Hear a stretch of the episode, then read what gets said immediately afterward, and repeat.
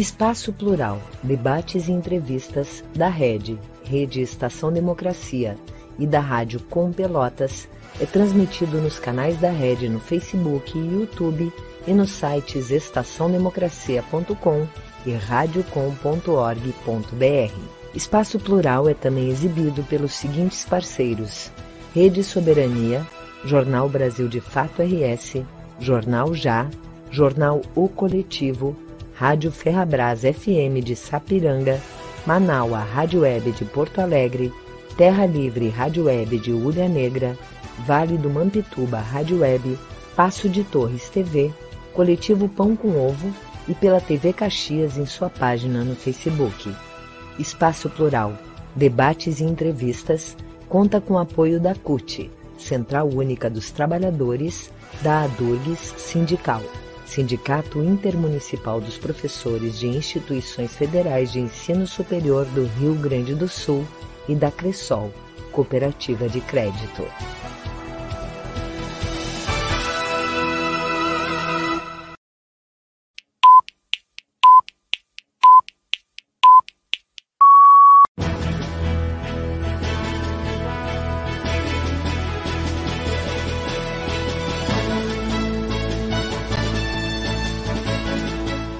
Espaço Plural, debates e entrevistas.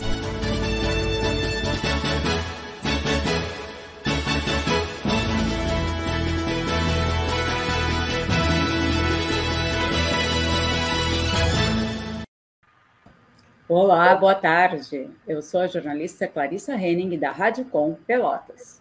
Muito boa tarde, eu sou o jornalista Solon Saldanha, da Rede Estação Democracia. E esse é o programa Espaço Plural, Debates e Entrevistas. Nós estamos com você de segunda a sexta-feira, sempre das duas às três da tarde. Além das emissoras de rádio e web TVs parceiras, você pode também acompanhar o nosso programa através do aplicativo uh, que está disponível na Play Store, o aplicativo Android. O nome é Rede Estação Democracia. Você também pode nos acompanhar pela web no site estaçãodemocracia.com e radiocom.org.br. Também nas nossas redes sociais, Facebook, Instagram e YouTube, tanto da Rede Estação Democracia quanto da Rádio Com Pelotas. Se inscreva nos nossos canais, ative o sininho e participe das transmissões. Assim você estará, você estará ajudando uh, o nosso trabalho e também a diversificar um jornalismo democrático. E no programa Espaço Plural desta quinta-feira, Vamos conversar sobre o que muda com a aprovação da PEC dos precatórios. Para isso, recebemos Tânia Oliveira, coordenadora executiva da Associação Brasileira de Juristas pela Democracia. Ricardo Bertelli, membro da Comissão Especial de Precatórios da OAB do Rio Grande do Sul. Jailson Bueno, diretor do Sind Bancários. E nós estávamos prevendo a participação também do Cláudio Couto, cientista político da Fundação Getúlio Vargas de São Paulo. Ele ainda não se conectou, nós estamos aguardando a entrada dele. Agradecemos a presença de todos os convidados e também pedimos a eles que tentem respeitar um tempo de três minutos em cada uma das suas respostas, porque isso dará mais dinamismo ao programa e tornará a conversa mais fluida e a distribuição do tempo mais democrática. Nós vamos começar então com uma pergunta para todos. Como os senhores ou a senhora avaliam o teor da PEC dos precatórios e quais impactos econômicos ela pode provocar caso seja aprovada no Senado? Vamos começar com a doutora Tânia, por favor. Boa tarde, boa tarde a todas e todos que nos acompanham aqui na Rede Estação Democracia, aqui no Espaço Plural. Boa tarde, doutor Ricardo. Jailson, boa tarde, Clarissa Solon. Obrigada pelo convite e parabéns pela oportunidade aqui do debate.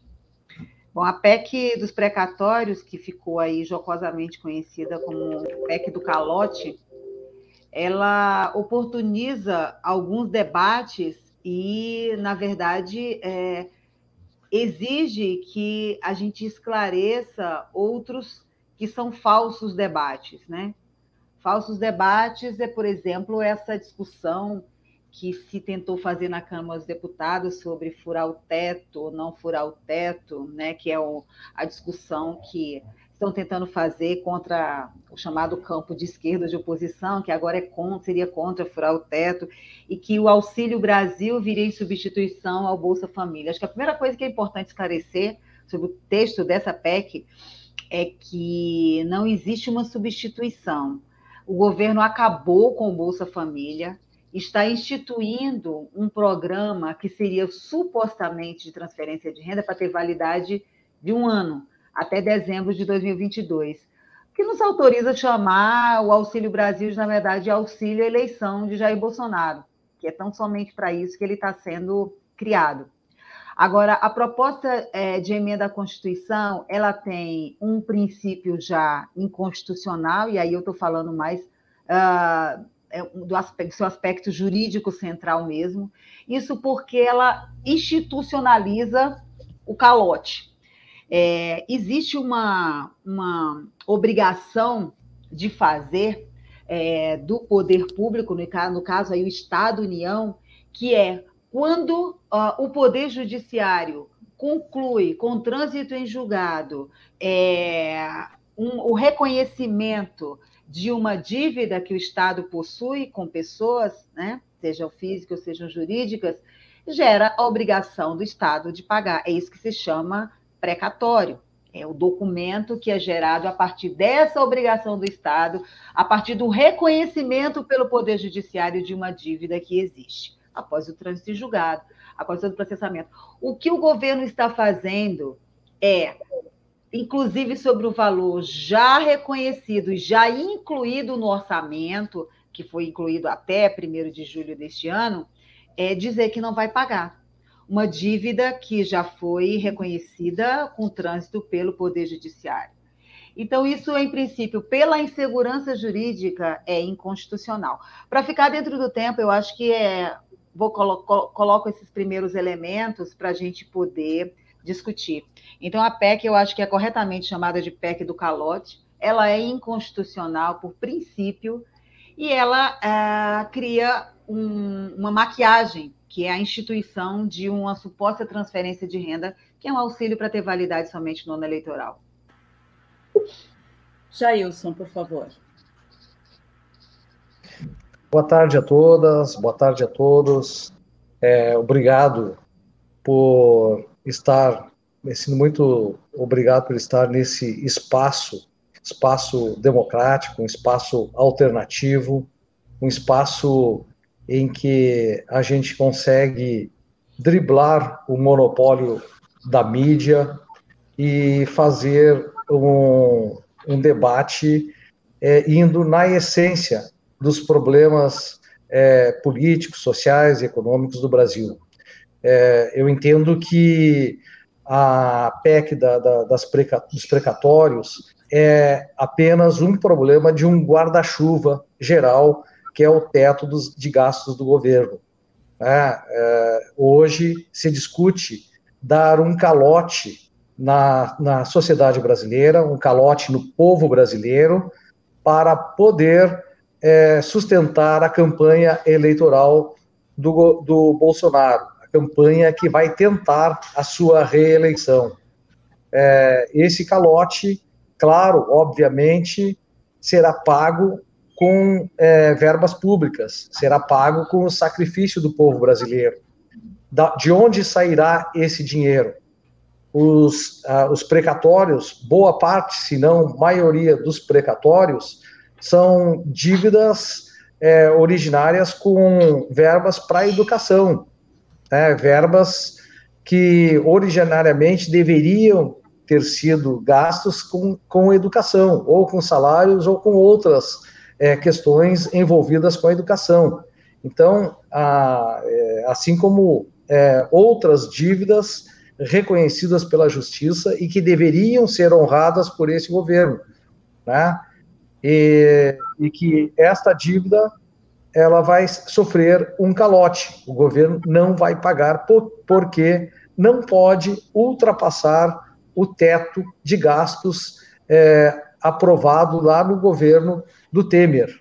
Esse teto dos gastos, ele define que o governo não pode gastar acima de um certo limite com é, investimentos sociais, com investimentos na educação, com investimento na saúde, com investimento é, em infraestrutura, mas, mas não coloca teto nenhum para pagamento da, dos juros, principalmente né, com, o teto, com a lei do, do, com, com, do teto, o governo continua honrando seus compromissos, pagando juros para o sistema financeiro. Os bancos vão continuar recebendo o que o governo deve para eles, o pagamento dos juros. Agora, o, com, com o teto, é, infelizmente, o povo que mais necessita, a população que mais necessita, ela sofre com o, a limitação dos investimentos na área social, na área da saúde, na área da educação e por aí afora. Então, o, o, os precatórios, né, na realidade, é um compromisso que deveria ser honrado por esse governo, mas que infelizmente está sofrendo um calote para sustentar a campanha eleitoral do Jair Bolsonaro. Infelizmente, é mais uma sacanagem que está sendo feita com o povo brasileiro. Então, Obrigado. professor, obrigada. Chegou então o professor Cláudio Couto, da, cientista, cientista político da Fundação Getúlio Vargas de São Paulo. Seja bem-vindo, professor. Obrigado, Clarissa. Boa tarde. Peço desculpas aí pela, pelo atraso. Tive um problema técnico aqui com, com o navegador, mas agora estou aqui à disposição. Não sei, como estou pegando o papo pelo meio, não sei por Exato. onde você está. Você é só uma apresentação inicial, mas de qualquer maneira já estou aqui. Exato. Não, a gente está. É, a primeira pergunta foi uma pergunta para todos. Eu vou repeti-la para que o senhor possa uhum. responder. Pois não. É, como os senhores avaliam o teor da PEC dos precatórios e quais os impactos econômicos que ela pode provocar caso seja aprovada no Senado? Por favor, Bem, eu, eu entendo que essa PEC é uma tentativa que o governo faz, o governo e, claro, os seus aliados no Congresso, sobretudo na Câmara dos Deputados, por meio do, do presidente da Câmara, o deputado Arthur Lira, uma tentativa que eles fazem de poder ampliar os recursos à disposição para gastos de natureza eleitoral, inclusive aqueles gastos que ocorrem no interior do orçamento secreto, né, desses, dessas emendas de relator que a gente não sabe quantos são, para quem vai, sobre o que tratam, não são publicizadas, uh, sem precisar, portanto, sacrificar isso e, ao mesmo tempo, poder fazer um gasto, que é importante, evidentemente, na área social. Melhor seria se, pura e simplesmente, se tivesse mantido Bolsa Família e elevado o seu valor, reajustado o seu valor diante do custo de vida atual, do que extinguir o Bolsa Família, um dos programas mais meritórios que se tem na área social no Brasil nas últimas décadas, né, que funciona muito bem, que é reconhecido internacionalmente, que se baseia num cadastro único, enfim, que tem toda uma concepção por trás que o fundamenta. Em vez disso, né, se preferiu acabar com ele, até porque a ideia provavelmente aí é acabar não só com o benefício social, mas acabar com um legado e aí, consequentemente, apagar a história desse legado com finalidade eleitoral, criando no lugar esse arremedo, esse remendo que é o auxílio emergencial e que precisa de dinheiro para ser pago. Da onde vai sair o dinheiro? Bem, se não pode sair das emendas secretas, não pode sair desses gastos que a base bolsonarista no Congresso faz para poder persuadir os seus eleitores a votar nela, tem que sair de algum outro lugar. E aí sai na realidade do quê? Do calote nos precatórios, que a gente sabe que atinge governos estaduais, governos municipais, atinge muita gente no Brasil, muitas famílias, e inclusive afeta os professores, que vão deixar de receber recursos que já estavam previstos nesses precatórios. Além do que, é um trambique judicial, porque existem já decisões anteriores do Supremo Tribunal Federal, já foi-se a última instância, que tem que pagar esse valor. Não pode, pura e simplesmente, ficar procrastinando isso mais para frente. Mesmo porque, ao não pagar, além de depois permitir que esses valores sejam corroídos pela inflação, e a gente sabe que esse governo perdeu o controle da inflação e ela está subindo bastante, existe um outro elemento aí complicado, que é o quê? É deixar para governos futuros a conta que pertence a esse governo. Né? É fazer cortesia com chapéu alheio. Então, eu acredito que a PEC dos precatórios, na realidade, é um trambique, né? mais um trambique de um governo de trambiqueiros. Sejam aqueles que. Isso para usar talvez um dos adjetivos menos eh, problemáticos em tudo aquilo que se refere a esse governo, um governo de trambiqueiros, tanto no executivo como na sua base congressual. Doutor Ricardo, por favor. Boa tarde a todos, boa tarde a todas. Quero agradecer também o convite. Né? E, enfim, lamentar né, que, mais uma vez, a gente tenha que estar tratando dessa questão dos precatórios. Um, só para se ter uma ideia, desde a promulgação da Constituição Federal de 1988, já é o sexto calote que a gente vem assistir com relação à questão dos precatórios. E a maior gravidade que se vê com relação a isso é que uh, os precatórios, como já bem uh, foi uh, esclarecido pela doutora Tânia inicialmente, nada mais são do que dívidas judiciais transitadas em julgado. E aí, vejam bem, boa parte desses precatórios, vamos pegar um exemplo, são de servidores públicos, né? sejam eles estaduais, federais, municipais, que já amargaram um grande período de batalha judicial para ter finalmente reconhecido o seu direito. Né? E aí, quando a decisão, a sentença do juiz transita em julgado, se procede então à liquidação dessa sentença, que é onde vai se apurar quais os valores que esse beneficiário terá direito a receber. E muitas vezes essa apuração também demanda tempo.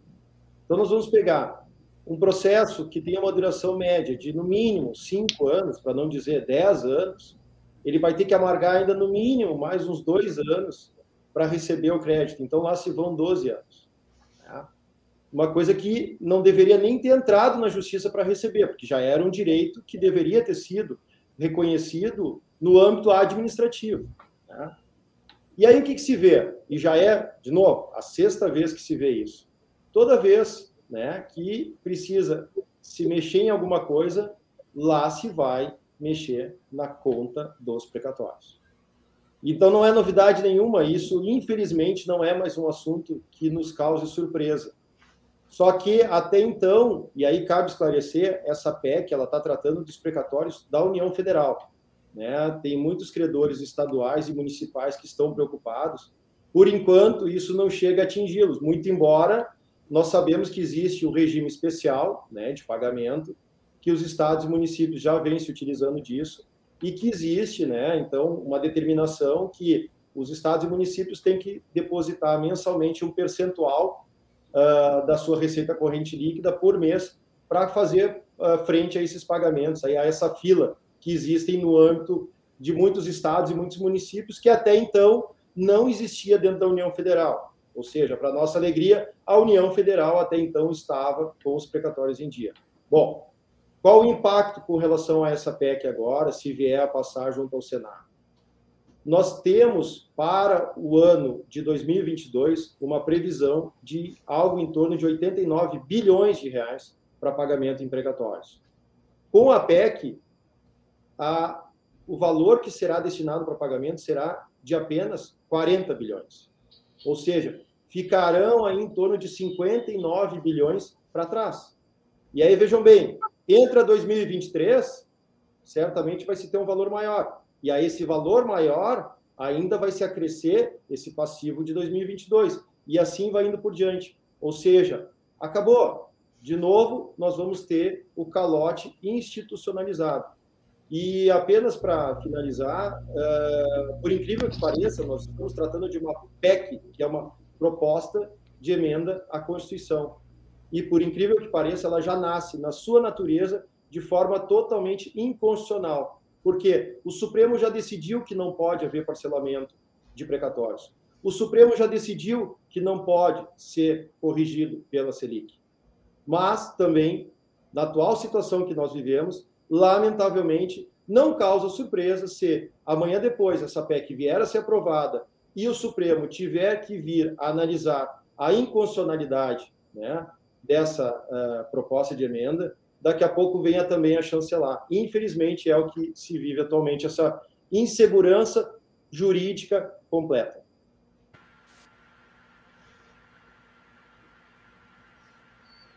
Bom. Clarissa, é contigo. Você me ouve? É, sim, eu estou ouvindo. Não, a próxima pergunta era tua, mas eu faço. Deu, deu um silêncio total aqui. Hoje nós não estamos bem com a. Com a é, eu acho. Eu acho. Eu, eu, não consegui nem ouvir o final da, da resposta do doutor, mas tudo bem, vamos, vamos continuando por aqui, esperando que não aconteça mais. No primeiro turno na Câmara dos Deputados, o PDT deu 15 votos favoráveis à PEC e apenas seis contrários dos 21 que tinha. Isso levou a uma crise interna no partido e Ciro Gomes, inclusive, chegou a retirar a sua pré-candidatura à presidência da República. No segundo turno, houve uma reversão dentro deste partido e 19 votos contrários, né, ao invés dos apenas seis do primeiro turno. Mas não adiantou essa mudança, ela terminou também passando. Um outro partido de esquerda que havia dado os votos favoráveis na primeira votação foi o PSB, que deu nove votos a favor do sim, e ela terminou aprovada por apenas quatro. Uh, Jailson, como é que você vê uh, essa situação toda, com, de certa forma, a esquerda chancelando essa proposta que foi apresentada e terminou passando justamente com o PSB e o PDT embarcando na canoa no primeiro turno da votação no, na Câmara dos Deputados. Como você vê essa situação? É que, na realidade, é, a gente, é, a gente é, tem que é, debater bem os conceitos de, de partidos, conceitos de campos né, políticos. Né? É, nós temos vários partidos aí que se conformam é, como frentes né, de o partido mesmo é uma frente né, de vários campos políticos. Né? Então, isso é uma característica de, de muitos partidos. É, o próprio PDT, é, o PSB tem, tem segmentações, tem características diferentes em, em diferentes regiões é, do Brasil. Né? Então, não são é, é, partidos é, com uma política uniforme, uma, uma mesma política é, uma mesma é, proposta política em nível nacional. Então, ocorrem estas divergências internas. Né? Eu, eu vejo que é, ainda temos que muito que trilhar né, é, nesse debate, não só com esses partidos, mas com outros partidos, outros partidos ditos de, de centro, outros partidos ditos de direita, que também não têm é, uma conformação política é, uniforme. É, nós temos que debater é, com eles uma série de pontos. Né?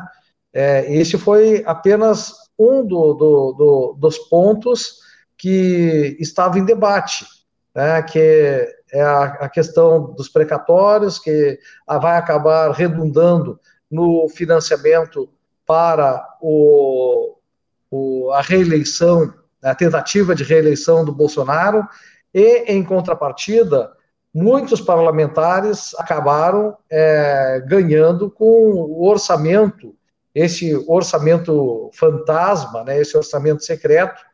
Então, por algumas vantagens pessoais, estes parlamentares acabaram, é, digamos, é, vendendo né, o seu voto. É, isso ocorre em alguns partidos que têm essa característica de atuação mais de frente partidária. Né? Nem todos os partidos têm um, uma atuação mais monolítica, é, mas são partidos que estão em disputa, nós vamos ter que disputar a todo momento, com todos os seus integrantes, a cada ponto de debate, né, os seus posicionamentos. Né? Hoje é, convivemos com essa verdadeira sacanagem né, ao povo brasileiro, que é a compra de votos, né, coisa que muito moralista é, ali atrás é, é acusava outros partidos né, de, de compra de votos, hoje estão fazendo né, escancaradamente esta compra de votos. Infelizmente, é, quem sai perdendo com isso é o povo, quem sai perdendo com isso é a sociedade brasileira. Mas é, temos é, vários, é, digamos, integrantes nesses, nesses partidos que é, conseguimos é, dialogar, dialogar, que conseguimos ter apoio para outros embates, inclusive que votaram contra é, essa PEC dos precatórios. Então, não são partidos que agem de forma monolítica, que agem de forma com, a mesma, com a mesma política, tanto em nível nacional. São, são partidos que têm componentes que agem de forma individual, de, defendendo interesses pessoais ou defendendo interesses é, é, até vinculados a determinadas é, ou, ou, empresas ou é, é, outros interesses mais específicos. Né? Essa é a nossa luta. A luta do povo é essa. Né? Não, não se diferencia né, é, de longos e longos anos. A nossa luta é contra esse tipo de postura, essa postura oportunista, essa postura de é, fazer um discurso contra o Estado, mas se valer do Estado para o favorecimento pessoal, se valer do Estado para o, o favorecimento da sua empresa, se valer do Estado para o, o favorecimento de um segmento econômico, né? Então, é, essa é a nossa luta, desmascarar né, o, o, a dita política neoliberal que diz que o Estado Jair, está aí para... para que tu conclua, querido. A concluindo que o Estado está aí para é, atrapalhar o crescimento econômico, mas, na realidade, quem faz é, é, esse serviço de rapinagem são essas figuras, né? Que, que, infelizmente, trabalham contra o povo. Doutora Tânia, por favor, outro partido que mudou de lado no segundo turno foi o Podemos. A mudança coincidiu com a chegada do presidenciável Sérgio Moro ao partido. Como a senhora avalia essa candidatura, doutora? Candidatura de Sérgio Moro. Eu, eu avalio a candidatura de Sérgio Moro com uma grande excrescência que corresponde à maior é, farsa jurídica já vivenciada no país, que foi a Operação Lava Jato. Aliás, não só do Sérgio Moro, porque o colega dele lá, é, coordenador da Operação Lava Jato pelo Ministério Público Federal, Deton Dallagnol, também pediu exoneração do Ministério Público, já anunciando aí, ainda que não tenha dito explicitamente, a sua entrada no formal no mundo da, da política, porque na verdade eles sempre estiveram no mundo da política e participaram ativamente das, do processo eleitoral do, de 2018, tendo sido fundamental é, para a eleição do atual presidente da República e de bancadas no Brasil inteiro nessa é, nesse discurso maquiado é, de combatentes da corrupção. A entrada do formal, né, do Sérgio Moro na disputa da política, é, conquanto não tenha é, sido surpresa para ninguém que acompanhe e tenha acompanhado de fato o comportamento dele é, desde que era juiz, ele é, traz uma série de uh, necessários questionamentos sobre o próprio funcionamento da dinâmica é, do sistema de justiça, porque a utilização dos instrumentos do sistema de justiça para interferir diretamente na política, fazendo perseguição é, direcionada a determinadas figuras ou representantes de projetos políticos ou partido, como que aconteceu, e depois uh, isso lá na frente ser cabalmente demonstrado como o que era a verdadeira intenção de se viabilizar é, na política, ele, ele traz, uh, imagino eu, e defendo, assim, uh, como jurista até, um necessário debate sobre é, as quarentenas, né, do próprio, dos próprios membros do sistema de justiça. Porque a atuação do Sérgio Moro e da Operação Lava Jato são responsáveis diretamente pela eleição de Jair Bolsonaro e pelo atual estado de coisas na, na conjuntura política brasileira. E, sendo responsáveis diretos, eles deveriam, ah, inclusive, ter que responder é, por isso, né, sobre a sua responsabilidade isso, é, nas consequências que hoje estão, estão colocadas.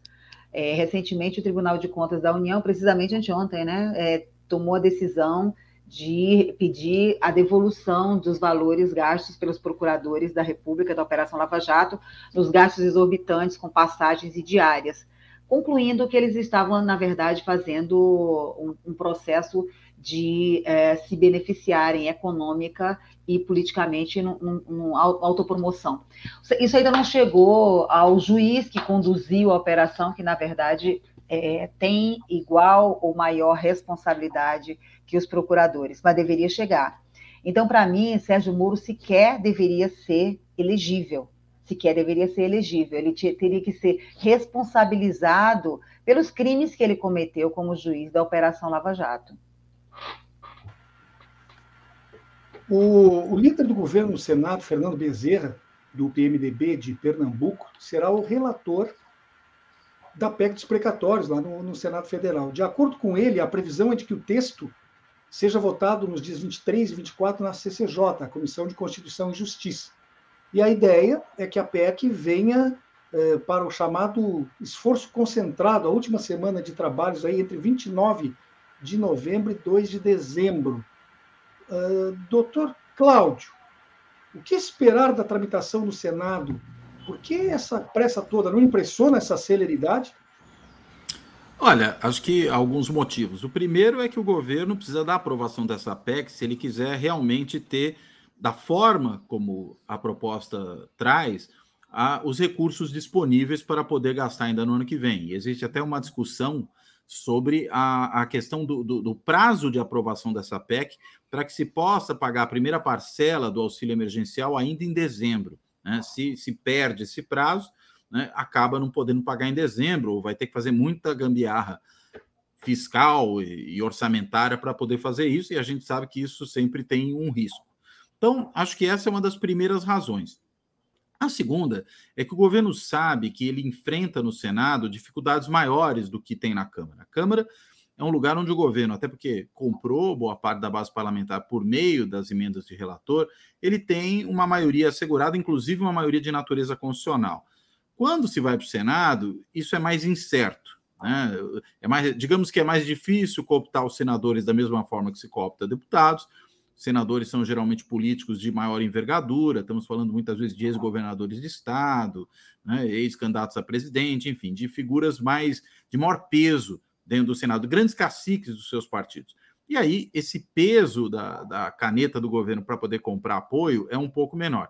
E além do que, o governo esteve às turras com o Senado Federal nos últimos tempos. Haja visto o, o, o que ocorreu na CPI da pandemia, né? não só do ponto de vista da CPI ter sido implementada no Senado, não ocorreu na Câmara, nem foi uma CPI, uma CPI, não, uma CPI mista, uh, mas também a maneira como o governo e a CPI se relacionaram ao longo de todo esse processo, o que azedou ainda mais as relações do governo com, com, com o Senado. E não é à toa que, por isso mesmo, o, o presidente levou para a Casa Civil um senador, né, o, o Ciro Nogueira, que tenta ali costurar melhor o apoio do governo no Congresso e principalmente consertar o estrago que está feito no Senado. Então, tentar fazer isso com pressa tem, digamos, dois motivos, então, para sintetizar. Um motivo que é precisa ter uma aprovação rápida para poder ter os recursos no prazo, e segundo, né, poder também vencer de maneira mais rápida, sem ter muito tempo para discussão, as resistências no Senado. São essas as duas razões principais. E, finalmente, só uma última coisa. Se não aprova até o início do recesso, fica só para o ano que vem. Né? E aí a gente entraria provavelmente até fevereiro sem ter os recursos que o governo eh, quer ter na mão, dos quais ele quer dispor, para poder fazer a sua plataforma de campanha no começo do próximo ano. Ricardo, uh, por muitos foi chamada de PEC do calote, né? Ela, o senhor acha, doutor Ricardo, que ela pode ser vista como uma forma do governo Bolsonaro, de novo, não cumprir decisões do judiciário? Sem dúvida, né? porque a partir do momento uh, que se tenta burlar, né, uma, porque isso sim, isso é burlar uma decisão judicial, né? E aí é que está a questão, né? Uh, isso não deveria nem ser encaminhado, né, por parte uh, do, do, atual governo. Porque, vejamos bem, imagina que eu tenho uma dívida na justiça aonde eu sou compelido a fazer o pagamento em 15 dias, ok? Como é que eu, devedor, vou estabelecer uma forma diferente para pagamento? E é isso que, que, que acontece. O que se está vendo, na verdade, é o governo dizendo como que ele vai pagar o precatório. Ou seja, é uma interferência entre os poderes. Né? Não existe, né, para o atual governo, não existe independência entre os poderes. Ou seja, ele é o, o poder supremo. Né? E as coisas têm que acontecer da forma como ele quer e quando ele quer. Então, por isso que eu digo, na verdade, eu não vejo outra situação senão aquele jargão dizendo que é a raposa cuidando das galinhas. E é justamente isso. Porque, na realidade, aonde existe uma decisão transitada em julgada que prevê que os precatórios inscritos até 1 de julho de 2021 devem ser pagos até dezembro do ano subsequente, e eu vou lá e estabeleço uma situação totalmente diferente, aonde eu estou declarando que eu não irei pagar todos. Aliás, pagarei menos do que a metade dos precatórios previstos. Para quê? Não estou alegando falta de recurso para fazer frente a, a essa dívida. Eu estou alegando que está faltando recurso para fazer frente a outras dívidas. Ou seja, dinheiro para pagamento dos precatórios existe. O que o governo está querendo fazer é se utilizar dessa verba para custear outras fontes, que nós sabemos que são eminentemente eleitoreiras. Né? Então, de novo, é como uma pessoa física devendo um valor para um terceiro, condenado, né, transitado e julgado, com prazo de 15 dias, vai dizer: olha, eu hoje não vou pagar essa decisão dentro do prazo de 15 dias, porque eu decidi ir no shopping, vou gastar esse dinheiro de outra forma e não vou pagar. Ou vou pagar um terço da dívida apenas. Então, é, são essas questões, né? E, de novo, eu repito, uh, eu espero que o Senado analise isso, e eu sei que né, isso é quase como acreditar no Papai Noel descendo realmente da chaminé, mas está na hora de começar a enfrentar algumas questões, eu digo isso tanto no âmbito legislativo, quanto principalmente no âmbito do Poder Judiciário, porque, vamos lá, o problema que nós tivemos quando foi institucionalizado o primeiro calote dos precatórios, isso se deu por uma decisão proferida pelo Supremo Tribunal Federal. Ou seja, foi o Supremo que permitiu que isso viesse a acontecer. E vejamos bem, essa PEC, reitero, ela é totalmente inconstitucional. Não tem, se for analisar juridicamente o que está sendo proposto aqui, ela não tem como sequer ser aprovada. Né? E se aprovada, teria que haver uma decisão urgente por parte do Supremo Tribunal Federal declarando a inconstitucionalidade. Só que qual o problema que nós temos hoje no país? Vejam bem, gera uma insegurança jurídica enorme, porque nós já temos uma crítica ao Poder Judiciário como um todo, porque nossos códigos de processo civil permitem uma infinidade de recursos. E, ok, recorrer de decisões é legítimo, mas nós sabemos bem quanto tempo leva a tramitação de um processo judicial. Ou seja, se essa PEC vem de fato a ser aprovada, e mesmo que se ingresse uma eventual ação direta de inconstitucionalidade, até se ter qualquer decisão, vai se levar muito tempo. E aí, qual é o problema? O estrago já está feito. Né? Já está feito. E vejam bem, esse, te, esse limite do teto é previsto para até 2036, sendo que o governo quer se utilizar de parte desse recurso para bancar, então, o, o Auxílio Brasil, né, como vem sendo nominado, que tem duração até dezembro do próximo ano, como bem referido anteriormente, para um ano.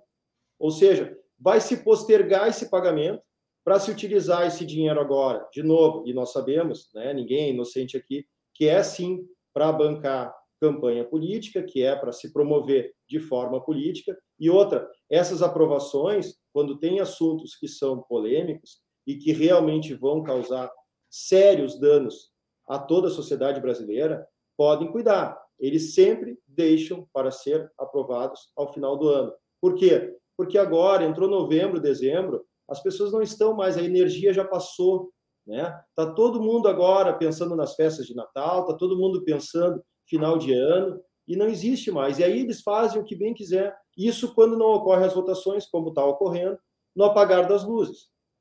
Então veja, não existe, não não não, não se tem a, a transparência tão falada transparência, isso não existe. Nós não temos aqui no nosso país.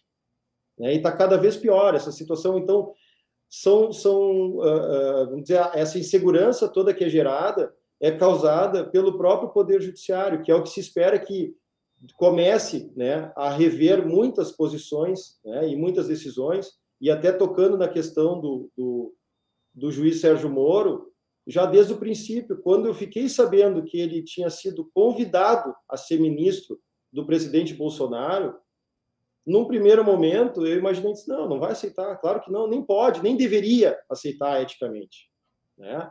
Então aí muita, é, só por aí já se vê muita coisa que acontece, né? Não só dentro do próprio legislativo, mas dentro do judiciário, infelizmente. E é isso, né, que que tem que acabar, tem que acabar essa situação. E eu espero ainda, né, e tenho fé que isso vai, né, agora com o tempo, espero que não muito tempo, isso venha né, começar, de repente, as novas gerações, pode ser que tenham uma visão uh, diferente, né, atitudes diferentes, que sejam mais éticas, enfim, é a esperança. Nós estamos com o programa Espaço Plural Debates e Entrevistas e hoje conversando sobre o que muda com a aprovação da PEC dos precatórios. Para isso, estamos recebendo Tânia Oliveira, coordenadora executiva da Associação Brasileira de Juristas pela Democracia, Ricardo Bertelli, membro da Comissão Especial de Precatórios da OAB do Rio Grande do Sul, Jailson Bueno, diretor do Sind Bancários, e Cláudio Couto, cientista político da Fundação Getúlio Vargas de São Paulo. Uh, eu encaminho agora uma pergunta para os quatro. Ah, ao fim e ao cabo, o que está sendo feito não é que a Câmara institucionalizou a possibilidade da pedalada fiscal, aquilo que há cinco anos atrás foi motivo para derrubar uma presidente da República, agora está sendo utilizado para, talvez, numa tentativa de manter um presidente da República. O governo, né, com esta matéria, pretende, em dez dias, resolver uma situação e vai mudar, provavelmente, o cenário político brasileiro atual é, eu pediria que apenas em dois minutos cada um, é ou não é uma constitucionalização, se é que nós podemos chamar assim, do eh, da pedalada? Por favor, doutora Tânia. É uma inconstitucionalização da pedalada, né? Que, na verdade, a PEC, o conteúdo dela e a própria forma de tramitação são principiologicamente inconstitucionais. O doutor Ricardo é muito feliz na fala dele quando coloca é, todas essas questões, é, tais quais elas estão sendo postas hoje uh, na, nossa, é, na, na, na nossa institucionalidade. Nós temos uma crise flagrante das instituições no país. E reiterando só o que ele já colocou, o que aconteceu em 2016, é, para responder diretamente sua pergunta, foi tão somente um exercício de maioria. Não existiu crime de responsabilidade em 2016, por isso se chamou tanto de golpe parlamentar. E o que acontece agora é o mesmo exercício de maioria. A forma que é montada essa maioria está é, tá, tá escancarada para o país, né? A forma como é comprada essa maioria está escancarada para o país. Mas é o mesmo exercício de maioria que impede que mais de 130 pedidos de impeachment sejam analisados. É, e concluindo ainda com a fala do doutor Ricardo, assim, o Poder Judiciário tem muita responsabilidade em tudo o que está acontecendo. Porque até se a gente pensar juridicamente, estritamente, a tramitação de uma proposta de emenda que é inconstitucional é e deve ser objeto de controle pelo Poder Judiciário, já na sua tramitação. E, infelizmente, isso não acontece. Então, existe uma conivência para usar a palavra mais bonitinha também do Poder Judiciário nesse estado de coisas. Doutor Cláudio, sua posição. Olha, eu acredito que é uma tentativa, né, de constitucionalizar a pedalada ou essa forma aí de pedalada que o governo Bolsonaro tenta dar. E claro, né, ao fazer um emendamento constitucional, colocando isso no texto da Constituição, acho que acreditam que podem tornar mais fácil contornar esse problema. Mas a gente sabe que é possível haver emendas constitucionais que são também elas inconstitucionais, se elas estão em desacordo com o resto do texto constitucional, em desacordo com o espírito da Constituição. Me parece que claramente é esse o caso aí. Né? Como eu apontei aí na, na primeira intervenção que eu fiz, trata-se de um trambique. Né? O governo está, na realidade, querendo liberar recursos, dando um calote, e, e, e esse calote é a pedalada a qual a gente está se referindo aqui, para poder usar os recursos num orçamento secreto. Veja você que tem ilegalidade nas duas pontas, né?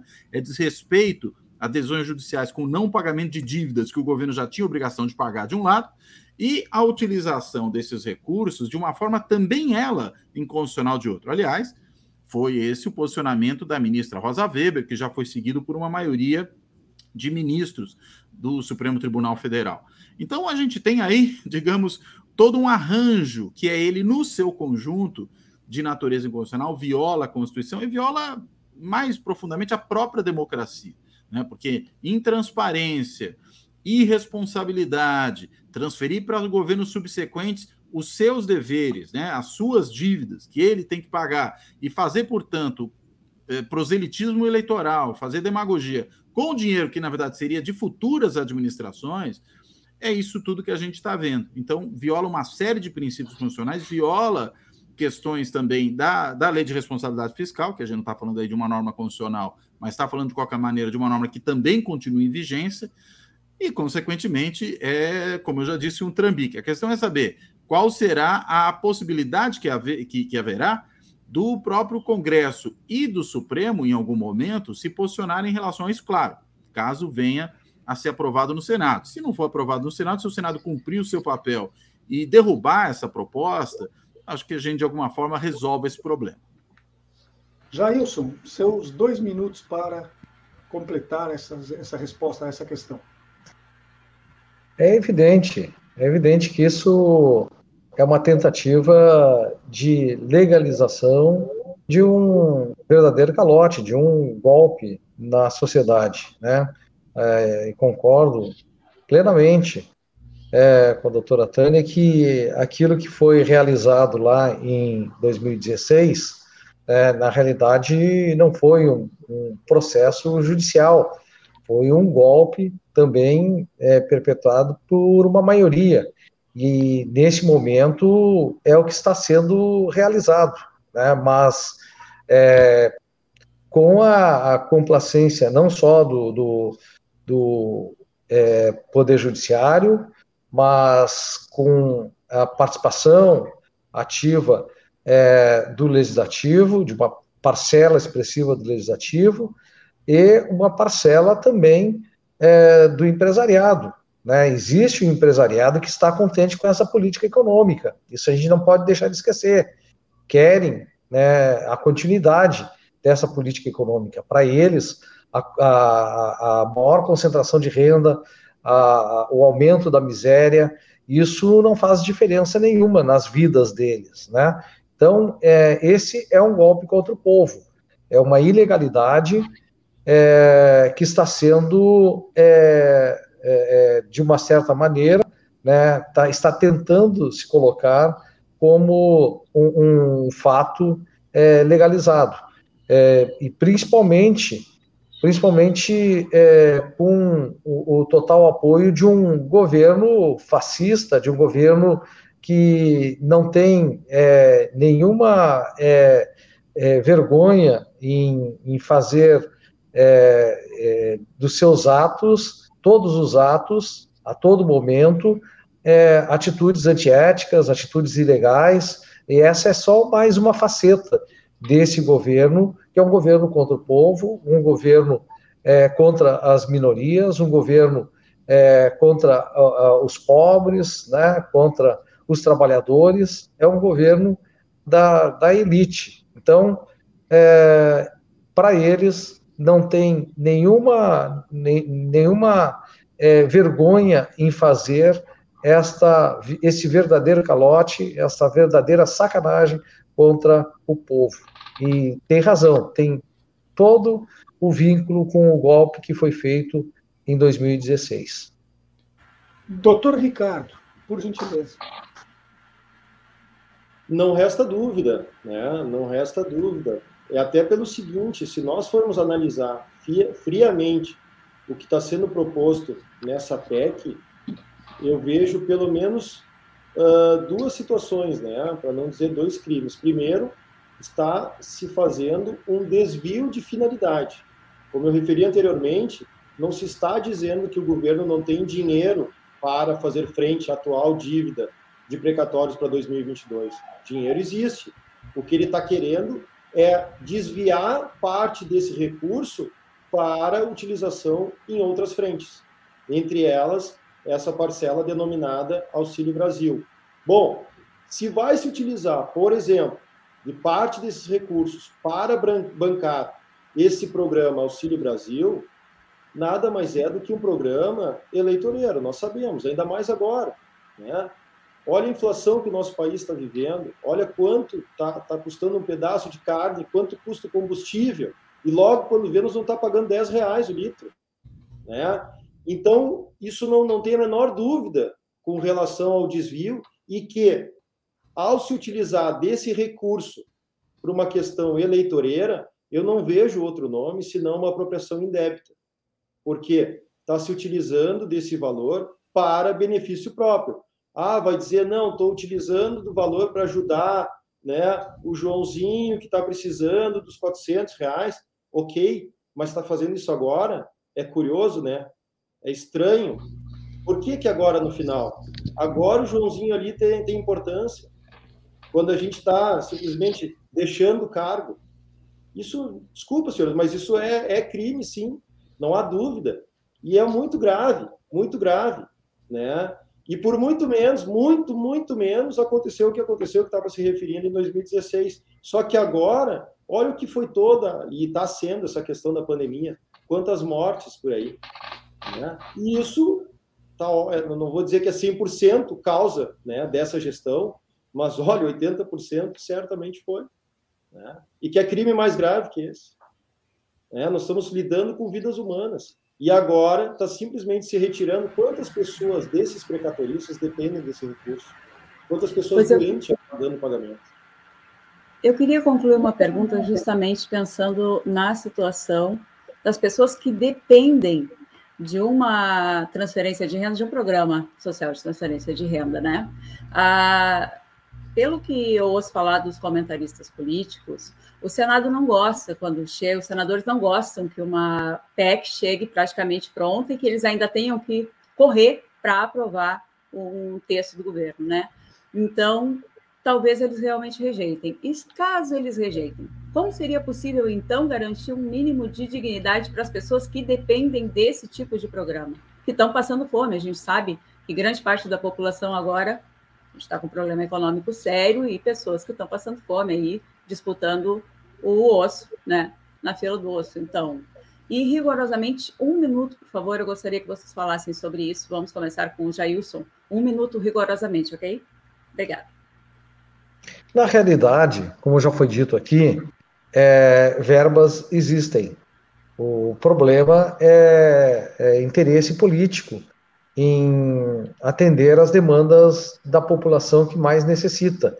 O, o, a grande artimanha dessa PEC do, dos precatórios é mobilizar é, os interesses dos políticos vinculados ao Centrão, é, principalmente e também liberar uma boa parcela é, do teto de gastos do governo federal para poder ser usado em ano eleitoral. O que menos interessa aí para esse governo é atender às demandas da população pobre, né? Então, verbas existem, existem no orçamento da, da União, existem possibilidades, existem recursos para serem é, gastos ou investidos né, é, em é, iniciativas para atender as necessidades mais urgentes vinculadas à fome para a população mais carente. Isso tem condições de ser resolvido, sem ter um golpe desses contra o povo brasileiro. Obrigada, Jailson. Doutora Tânia, por favor. Clarissa, então, em rigorosamente um minuto, é isso? Bom, existe, isso. É, já, já foi dito que, e corretamente, que é, verbas existem, orçamento existe, e existem diversas propostas dentro do Congresso Nacional tramitando para a garantia de transferência de renda que sejam dignas, que sejam corretas, inclusive desde o momento é, do fim do chamado auxílio emergencial. Então, existem diversas propostas tramitando que podem perfeitamente ser aprovadas e garantir essa transferência de renda para essas pessoas que, em tese, ao menos em tese, seriam é, abraçadas, albergadas, atendidas pelo auxílio chamado Auxílio Brasil, que na verdade é um auxílio eleitoral. Então, isso, como eu disse no início, é o falso debate. Esse debate de que, uma vez não aprovada essa PEC, nós estaremos condenando as pessoas que dependem desse valor para a sobrevivência é o falso debate, porque é perfeitamente factível fazer isso sem é, promover esse tipo de alteração e sem dar um calote nas pessoas que igualmente dependem é, de verbas que é, lhes são devidas pela União. Doutor Ricardo. Não resta dúvida que existem outros recursos, né? Uh, basta ver, estão se falando aí desse orçamento secreto, né? Uh, tem várias outras fontes de custeio. O que não pode se permitir é isso, é mexer em decisões judiciais, ou seja, o próprio Poder Judiciário não deveria autorizar isso, né? Uh, a própria participação partidária, né? Foi aprovado. Então, quer dizer, dinheiro para várias outras questões existe, daí não precisa se mexer em nada, né?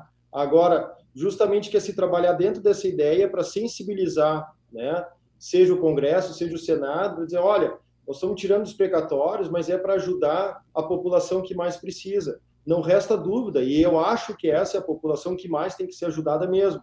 Mas eu não posso né, destapar um santo para querer cobrir o outro. Não é esse o caminho. E certamente recurso é existe. E nós sabemos o quanto nosso país é rico. Basta ver que com todas as situações que, que, que ocorrem, ainda assim tem muito dinheiro né, em Brasília envolvido. Né? Então, sinceramente, eu acho que o caminho não é esse. Defendo, de fato, né, que tem que ter esse auxílio, nós sabemos cada vez mais, e o valor até deveria ser superior, só que não é esse por esse meio que deveria ser feito. Professor Cláudio.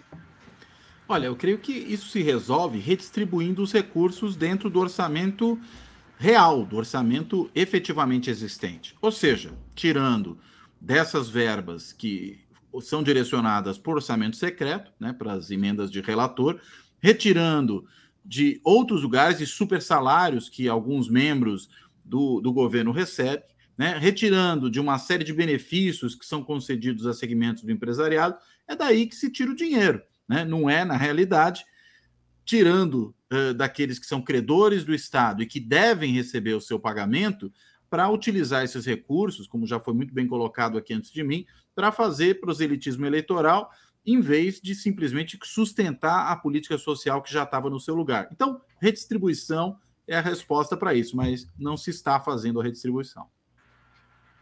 Este é o programa Espaço Plural Debates e Entrevistas, da Rede Estação Democracia e da Rádio Com Pelotas.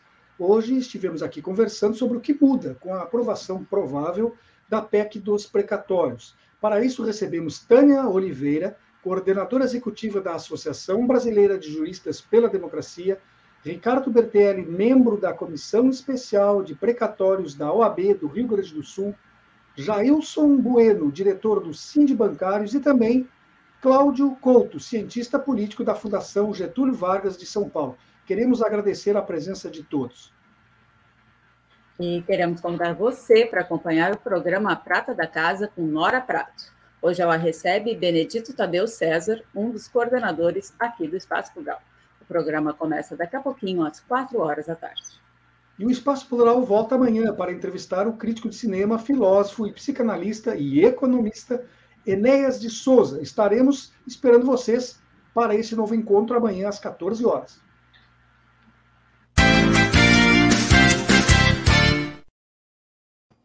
Representante da coordenação geral do comitê, Benedito Tadeu Serra. Representante da Rádio Com Pelotas, Lair de Matos. A coordenação geral do programa Espaço Plural é de Núbia Silveira. Apresentação de Solon Saldanha. E de Clarissa Henning. Produção colaborativa da rede Estação Democracia. Na técnica temos Babington Leão e Gilmar Santos. As opiniões emitidas pelos entrevistados e debatedores não necessariamente correspondem às opiniões da rede Estação Democracia, da Rádio Com Pelotas ou dos seus parceiros. Nós estamos terminando o programa de hoje, como sempre fazemos, porque nunca é demais lembrar, a pandemia essa não acabou. Portanto, siga com aqueles cuidados que todos nós já conhecemos: usar máscara, utilizar álcool gel, manter distanciamento social e fazer a vacina assim que ela estiver disponível para a sua faixa etária. Fazendo isso, você protege a si próprio e também a todas as demais pessoas. Muito obrigado pela sua audiência e até amanhã. Até.